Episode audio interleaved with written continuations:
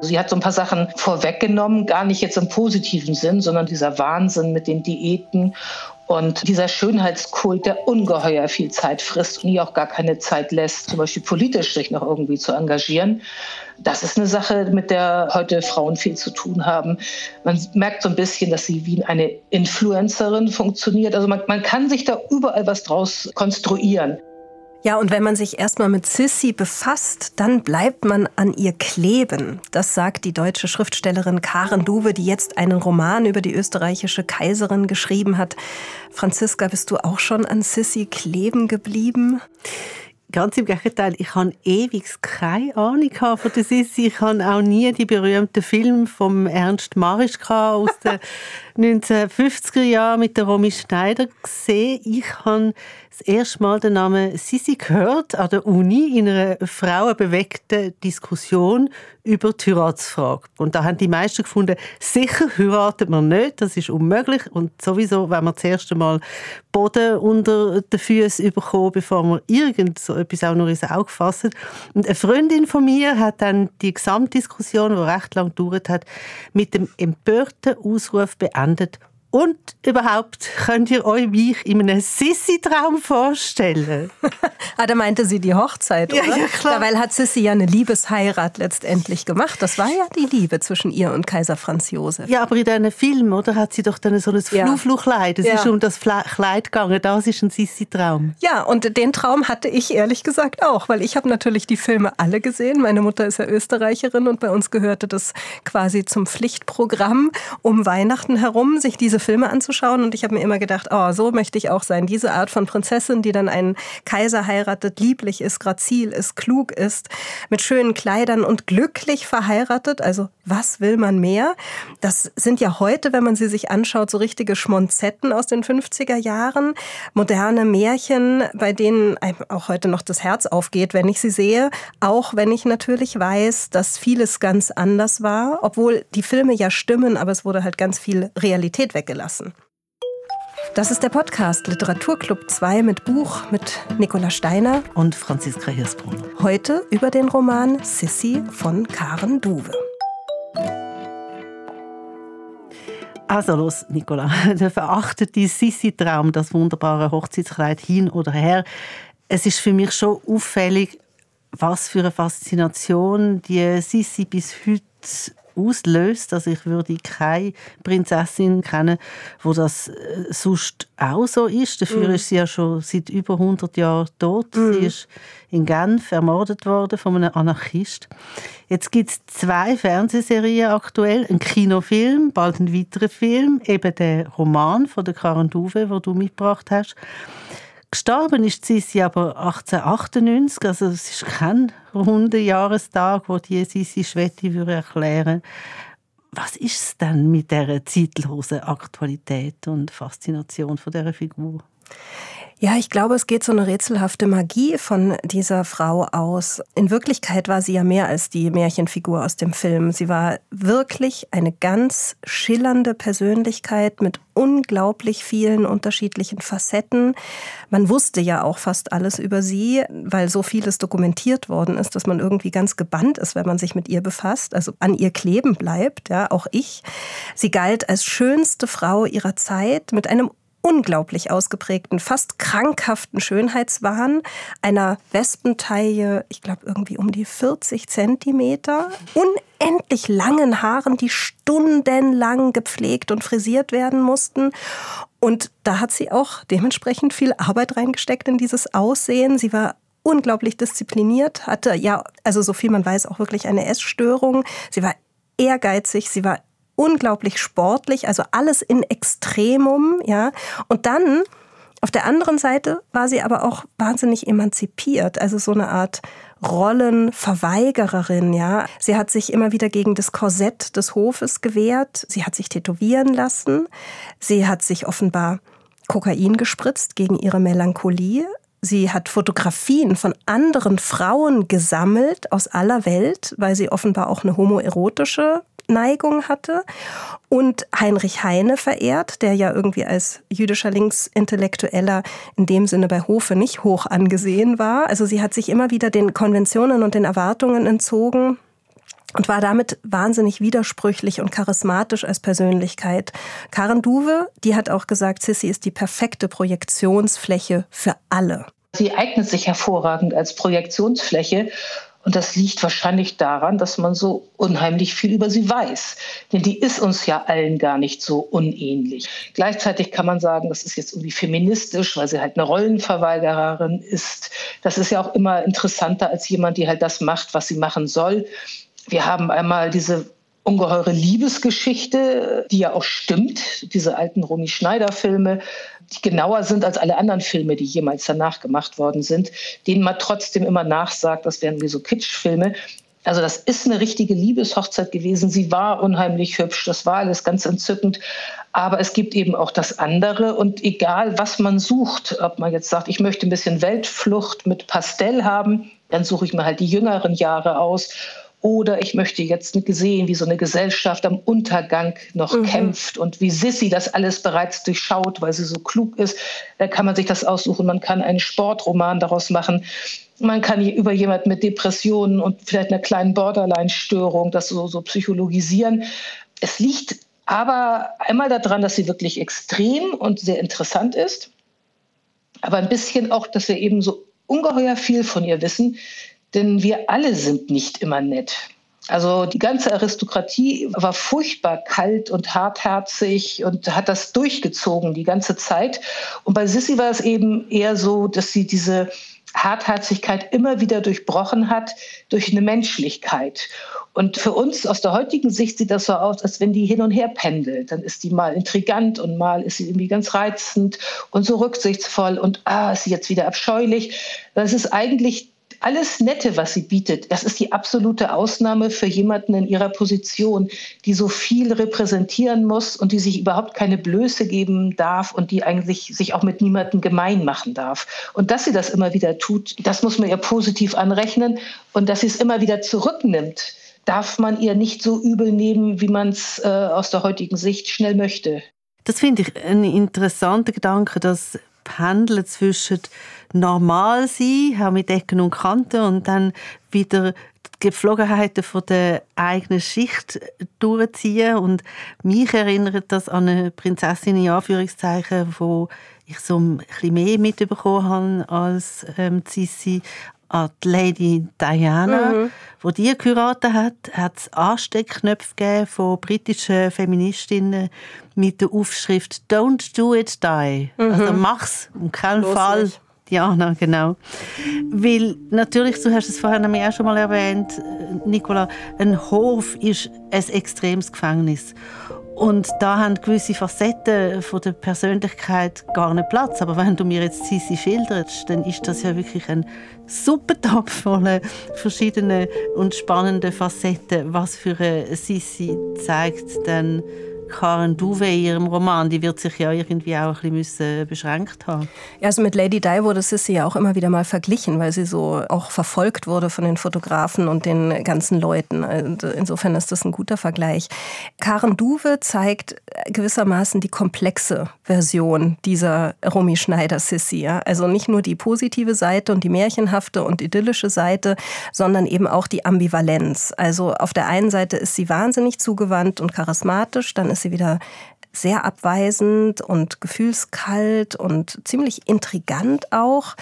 Immer sehr, sehr freiheitsliebend. Und vielleicht sollte man wissen, in dem Buch, also in dem Roman, ist Sissy bereits in ihren späteren Jahren. Also das Buch beschreibt zwei Jahre in den 1870er Jahren. Da ist sie schon eine ältere Frau, Ende 30.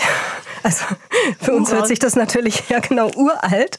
Für uns hört sich das lustig an, aber sie, ist, sie hat immerhin schon 15 Jahre Ehe mit Kaiser Franz Josef hinter sich. Sie lässt sich schon nicht mehr fotografieren wegen ihres fortgeschrittenen Alters. Karen Duwe hat mir im Gespräch gesagt, man hätte damals gesagt, sie ist eine Matrone geworden schon, ja. Und sie geht auch ständig auf Reisen, um zu reiten. Sie war offenbar eine riesige Pferdenärrin, hat Pferde gesammelt und gehalten. Und dieser Aspekt des Reitens steht auch bei Karen Duwe im Zentrum. Weil Karen Duwe wollte ursprünglich einen Roman übers Reiten schreiben und ist dann bei ihrer Recherche auf Sissy gestoßen, die offenbar nicht nur die schönste Frau ihrer Zeit war, sondern auch die beste Reiterin ihrer Zeit gewesen sein soll. Und daraufhin hat dann Karen Duwe beschlossen, den Roman über Sissy zu schreiben schreiben. Das scheint ja für die Frauen von der höheren Gesellschaftsschicht auch eine Art Emanzipationsgeschichte sie das Reiten. Ich weiß zum Beispiel von der englischen Forscherin und Reiseschriftstellerin Gertrude Bell, so ein eine ähnliche Zeit wie Sissi wo der jemand gezeigt hat, wie man äh, richtig reitet. Also nicht im Damensattel, sondern im Herrensattel. Ja. Ist das für sie wirklich der Moment gewesen, wo sie es dann hat können? Das hat sie schon ein bisschen üben wo sie gesagt hat, so, und jetzt breche ich zu meiner ersten Expedition auf. Das ist ins heutige Syrien gewesen. und sie ist wirklich schon mit einem Tross von Helfern, aber sie ist allein gegangen. Also Sissy war auf jeden Fall auch eine wilde Reiterin, eine legendäre Reiterin, die hat aber vor allem diese Parforce-Jagden mitgemacht. Also die ist nicht eigenständig irgendwie losgeritten, sondern die ist nach England gefahren oder nach Ungarn gefahren und hat dort bei diesen Parforce-Jagden mitgemacht. Und das fand ich ungeheuer spannend. Ich war ja nie so ein typisches Pferdemädchen. Ich habe mich eigentlich für Pferde nie interessiert. Aber was mich jetzt so unglaublich fasziniert hat, war, dass ähm, das wirklich ein ganz gefährlicher Sport gewesen sein muss. Also da sind die Leute beim Reiten über diese Hindernisse permanent vom Pferd gefallen, geschleudert worden. Sie sind dann auch im Rollstuhl gelandet. Das war also hochgradig gefährlich und du kannst dir sicher vorstellen, wie der Hof das fand, wenn Sissy als ranghöchste Frau des Staates und als Mutter der nachfolgenden Kaisergenerationen immer wieder mal nach England oder nach Ungarn gereist ist, um dort wirklich an vorderster Front mitzumischen. Aber das Reiten war für sie nicht nur lebensnotwendig in diesen Jahren, sondern auch buchstäblich eine Flucht vor dem Hof. Also sie ist damit quasi vor ihrem Leben auch davon geritten. Und es hatte gleichzeitig einen therapeutischen Hintergrund, wie mir Karen Duwe im Gespräch gesagt hat. Und dann aber auch eben so eine psychische Flucht aus dieser Unzufriedenheit, ihrer Grübelei. Sie war eigentlich schwer depressiv, melancholisch, hat man immer gesagt. Aber so wie sie in England ankam, zack, so ein Sattel aufs Pferd, sie dann da drauf. Und in dem Moment, wo man so eine Art von ja, hochgefährlichem Leistungssport betreibt, in dem es immer Verletzungen gibt, immer Leute, die runterfallen, sich irgendwas brechen, manchmal sogar Tote. Da hat man einfach keine Zeit mehr zu grübeln. Dann geht es nur noch darum, wie reite ich diesen Graben jetzt an, wie komme ich über diese Hecke hinweg. Und wenn man es dann geschafft hat, so stelle ich mir das vor, dann kommt sicherlich auch so ein Euphorieschub, dass man merkt, ah, ich habe wieder so meine Grenzen ein bisschen ausgedehnt, ich bin noch besser, als ich dachte. Und diese Auflösung aus der Angst, äh, das ist eigentlich das Beste, was man machen kann, wenn man Depressionen hat und äh, wenn man sehr sportlich ist und das dann auch tatsächlich überleben kann. Das ist total faszinierend, wie Karen Duwe erzählt. Sie reitet auch. Ja, sie ist auch eine wirklich passionierte Reiterin. Ja, und es ist interessant, dass mich das so anspricht, weil ich wollte jetzt wirklich nicht im Leben sozusagen mit einem Ross zu tun haben. Ich finde, die Rösser einfach auch so brutal groß. Also wenn man so vor einem Ross steht ja. und dann redet ja auch von der Pferdestärke, also was das für eine geballte Masse ist. Was ich mir aber so gut vorstellen kann, ist, wie das bei diesen Rennen zu und her gegangen ist und wie aufregend das hat müssen sein.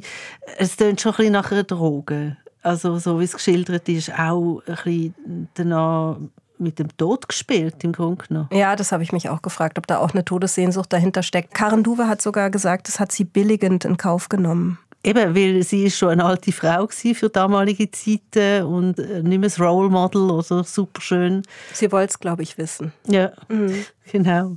Du, apropos, sie hat es wissen. Ich würde mal wissen, was das da für zwei komische Rösser sind auf dem Umschlag vom Buch von der Karen Duve. Also sind zwei schneeweiße Ross, vielleicht Zirkuspferd, ich weiß es nicht, die stehen auf den Hinterhufen das eine ist ein bisschen grösser als das andere, ja, die tanzen miteinander. Ja, aber auch ein bisschen pervers sehen sie aus, Aber das ist total interessant, dass du sagst, dass es Zirkuspferdchen sind, weil das sind tatsächlich die beiden Zirkuspferde von Sissy, Flick und Flock. Die sind etwas kleiner als die Pferde der Wiener Hofreitschule, weil ich habe mit Karen Duwe darüber gesprochen. Mir kamen die vor wie diese typischen Pferde der Wiener Hofreitschule, die so eine ganz große Anmut und Grazie ausstrahlen, natürlich auch so ihre Figuren drehen. Mhm. Ähm, das ist dann auch das Korsett, von dem man immer wieder spricht, wenn man von Sissy spricht. Ich meine, dieser eine Film, der jetzt im Kino lief, der hieß ja auch Corsage. Ich habe irgendwie immer so gedacht, diese beiden Pferde repräsentieren Sissy auch in ihrem Dasein am Hof, weil sie wunderhübsch sind, sie sind auch ein bisschen wild und gleichzeitig sind sie in Leder gefesselt und diszipliniert und dressiert und müssen sich immerzu effektvoll präsentieren lassen. Und das Sie müssen mir, Menschen machen. Ja, so irgendwie habe ich immer gedacht, ja, ja, das ist so das Sinnbild für Sissy, für ihr, für ihr Dasein. Und dann hat aber Karen Duwe noch was ganz Spannendes dazu ergänzt. Aber die könnten auch gut stehen für die Menschen, die Sissy auch wiederum alle Gänge durchtraben lässt, die sie auch alle Männchen machen lässt, die Männer, die in sie verliebt sind, die Frauen, die sie so ungeheuer verehren.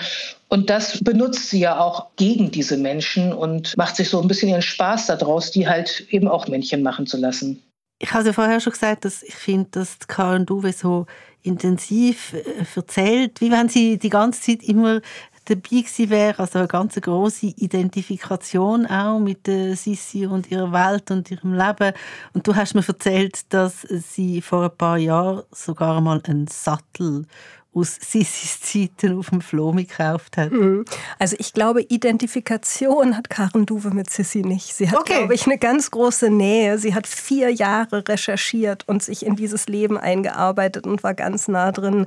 Aber identifizieren, glaube ich, würde sie sich nicht mit Sissi. Aber sie hat mir tatsächlich vor vielen Jahren mal erzählt, dass ich sie gefragt habe, woran sie gerade schreibt, hat sie gesagt, ich schreibe gerade ein Sissi-Buch und jetzt habe ich mir einen Sattel aus dieser Zeit auf einem Antikmarkt Markt gekauft. Und dann habe ich sie bei unserem Gespräch darauf angesprochen und gesagt, Sie haben sich doch damals diesen Sattel gekauft. Dann sagt sie, oh ja, der war wahnsinnig preiswert und jetzt weiß ich auch warum, weil mit solchen alten Satteln holt man sich nur die Motten ins Haus, wie ich jetzt weiß. Ja.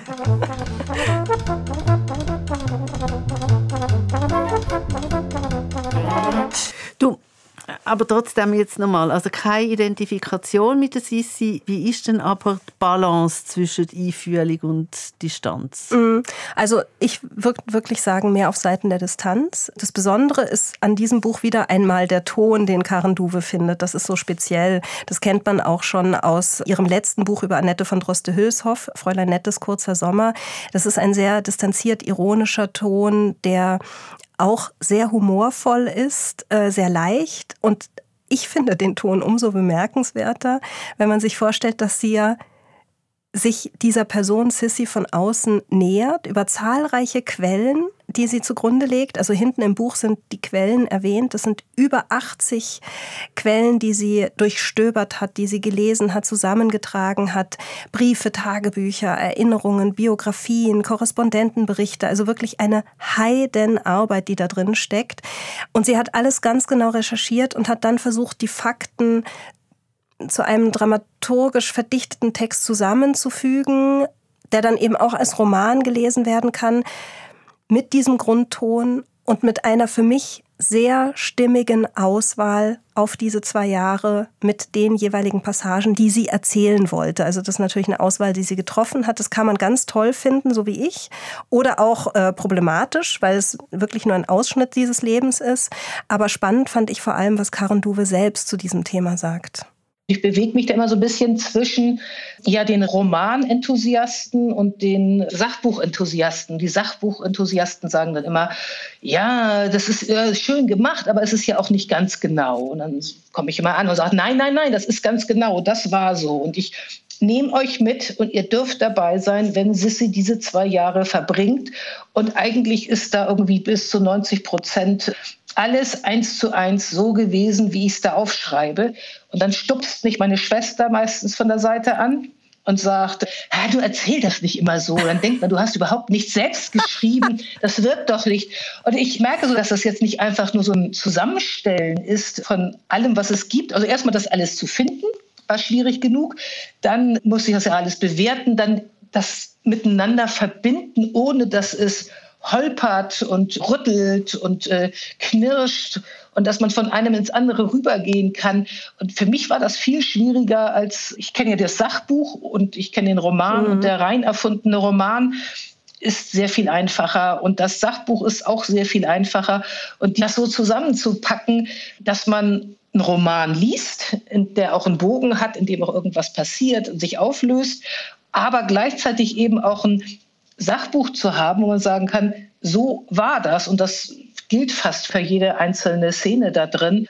Also es ist ein bisschen undankbar, da zu erklären, warum man sein eigenes Buch so toll findet. Naja, das ist so eine Art, auch eine Art Hybrid. Die große Herausforderung war vermutlich nicht eine Fiktion zu schreiben, sondern den richtigen Ton zu finden und zu bewahren und so durch die ganze Menge des Archivmaterials zu führen, dass es einem vorkommt, es könnte ein Roman sein vom Tonfall, oder? es ist wirklich nicht nur der Ton, sondern es ist auch die Auswahl, mhm. was eben auch eine, eine Dokumentation, ein, ein Sachbuch nicht leisten kann. Das einfach so auflistet und eben sich ja auch beschränken muss. Also ich habe zwar ein Thema, diese Pferde, klar, aber diese Pferde wären eigentlich so ein Thema über acht Jahre gewesen. Und dann hätte ich ein Buch geschrieben, wo die Handlung über acht Jahre sich hinzieht. Und davon bin ich wieder abgekommen, weil ich eben alles, was da passiert, dieses so zusammenzupacken und äh, die Sachen miteinander zu vergleichen, dass man da eigentlich näher an, ähm, an das tatsächliche Geschehen damit ranrücken kann, als durch eine echte Dokumentation, also ein echtes Sachbuch, das sich vielleicht jetzt zum Beispiel nur mit den Pferden beschäftigt hätte, aber dann immer so, so kleine Seitenaspekte weglässt. Das ist nicht Sissys Leben, das sind zwei Jahre in Sissys Leben, aber die tatsächlich wieder auferstehen zu lassen. Und das ist dieses Eigentliche von historischen Romanen, die ja normalerweise gar nicht wollen, ich zeige euch mal, wie es war, sondern die sagen, ich zeige euch mal, wie es sich angefühlt mhm. hat. Und das zusammenzubringen, dass man eben dieses Gefühl hat, was man nicht hätte, wenn man da jetzt schnell drüber hinwegwischt, sondern dass man sie wirklich mitbegleiten kann und merkt, wie nervig das ist, da irgendwie mit ihr zu sitzen und dass das Stunden dauert, diese Haare zu kämmen und äh, was sie dann alles verlangt und wie sie da fährt und das trotzdem eine Geschichte zu haben, das ist so die eigentliche Schwierigkeit dabei gewesen. Einen Ton braucht man immer. Wobei Sie bei den Beschreibungen ja in dem Sinne, Sie verzichten auf das Gefühlvolle, oder? Das Gefühlvolle entsteht beim Lesen durch die Beschreibungen. Sie sagen jetzt nicht, wie Sissy sich gefühlt hat, sondern man selber denkt sich, meine Güte, muss das anstrengend gewesen sein. Also die Gefühle entstehen ja beim Lesen in der lesenden Person selber. Ich stelle mir vor, wenn man so lange Zeit mit ein und derselben Person sich befasst, dann kommt man ihr ja auch immer näher und immer näher und immer näher. Und trotzdem hat man den Eindruck, sie ergreifen keine Partei, sondern sie haben eine Distanz zu dieser Sissin. Wie haben Sie diese Distanz sich erhalten über die ganzen Jahre? Also mein Glück in Anführungsstrichen war vielleicht, dass es kein eigenes richtiges Tagebuch von Elisabeth gibt. Also es gibt sowas, das wird unter Tagebuch äh, veröffentlicht. Das sind ihre Gedichte und die sind auch sehr aufschlussreich, aber das sind kleine Bruchstücke.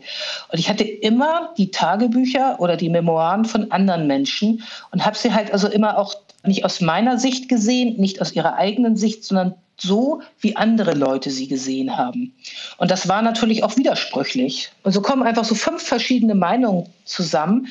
Und wenn ich die alle so ein bisschen zu Wort kommen lasse, entsteht automatisch so eine Distanz, weil ich mir ständig selbst widerspreche mhm. damit.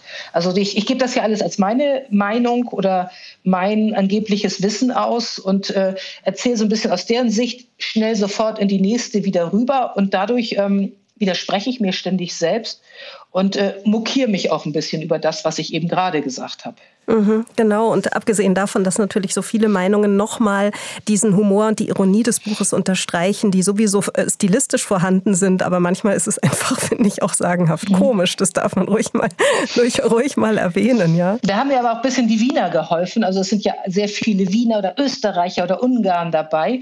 Und die, wie auch die Engländer, die haben halt irgendwie auch so einen gewissen Charme, so einen Schmäh und sind so dankbar dankbarer, als wenn man jetzt, äh, ich habe ja vorher was über die Annette von Droste-Hülshoff ja. gemacht. Oh, Westfalen, das war alles schwerblütig und schlechtes Wetter und äh, alle so ein bisschen traurig und ernsthaft und furchtbar religiös und humorlos bis zum geht nicht mehr. Außer Annette von Droste-Hülshoff selber zum Glück. Und hier sind die eigentlich alle ziemlich frech und lustig und äh, mokieren sich gegenseitig über, über die, den Rest in der Familie und die Verwandten und nehmen da auch kein Blatt vor den Mund. Und das war natürlich auch eine Fundgrube.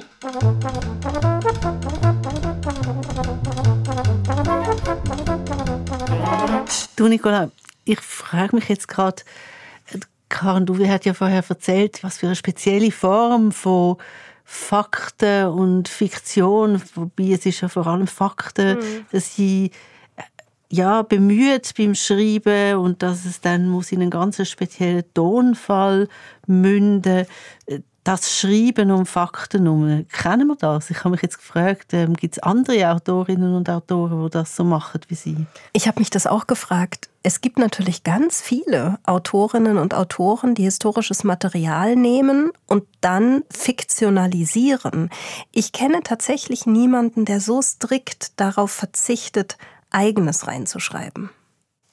Gell, selbst ich kenne ja einen Haufen Geschichten von der Sissi und das sind aber alles Geschichten aus ihren jüngeren Jahren und jetzt hat Karen Duve also zwei Jahre, nur zwei Jahre aus ihren späteren Jahren in einen Roman packt und man hat so den Eindruck, die haben unglaublich viel hergegeben. Ja, absolut. Es gibt natürlich ganz, ganz viele spannende Sissy-Geschichten, darunter natürlich die ihrer Ermordung in Genf 1898 durch diesen Anarchisten. Und Karen Duwe hat im Gespräch auch betont, wie schmerzhaft es für sie war, ganz vieles wegzulassen von dem, was sie recherchiert hatte und dass sie extrem lange gebraucht hat, um die richtige Form zu finden. Das ist ja das Gemeine bei einem historischen Roman, wenn man es genau machen will, dass man das nehmen muss, was man vorfindet. Und ich habe erst mal drei Bücher angefangen, von denen ich nur eins zu Ende geschrieben habe. Und das erste Buch, das sollte über ihr ganzes Leben hinweggehen, so ein bisschen anhand der Pferde entlang erzählt. Und der Attentäter, der auch so ein ganz schreckliches Leben hatte, aber auch so wunderbar reiten konnte. Das war das Einzige, was ihm je im Leben geglückt war. Ein hervorragender Reiter da habe ich versucht, irgendwas draus zu konstruieren aus den beiden, hat aber einfach nicht funktioniert, musste ich dann wieder verwerfen.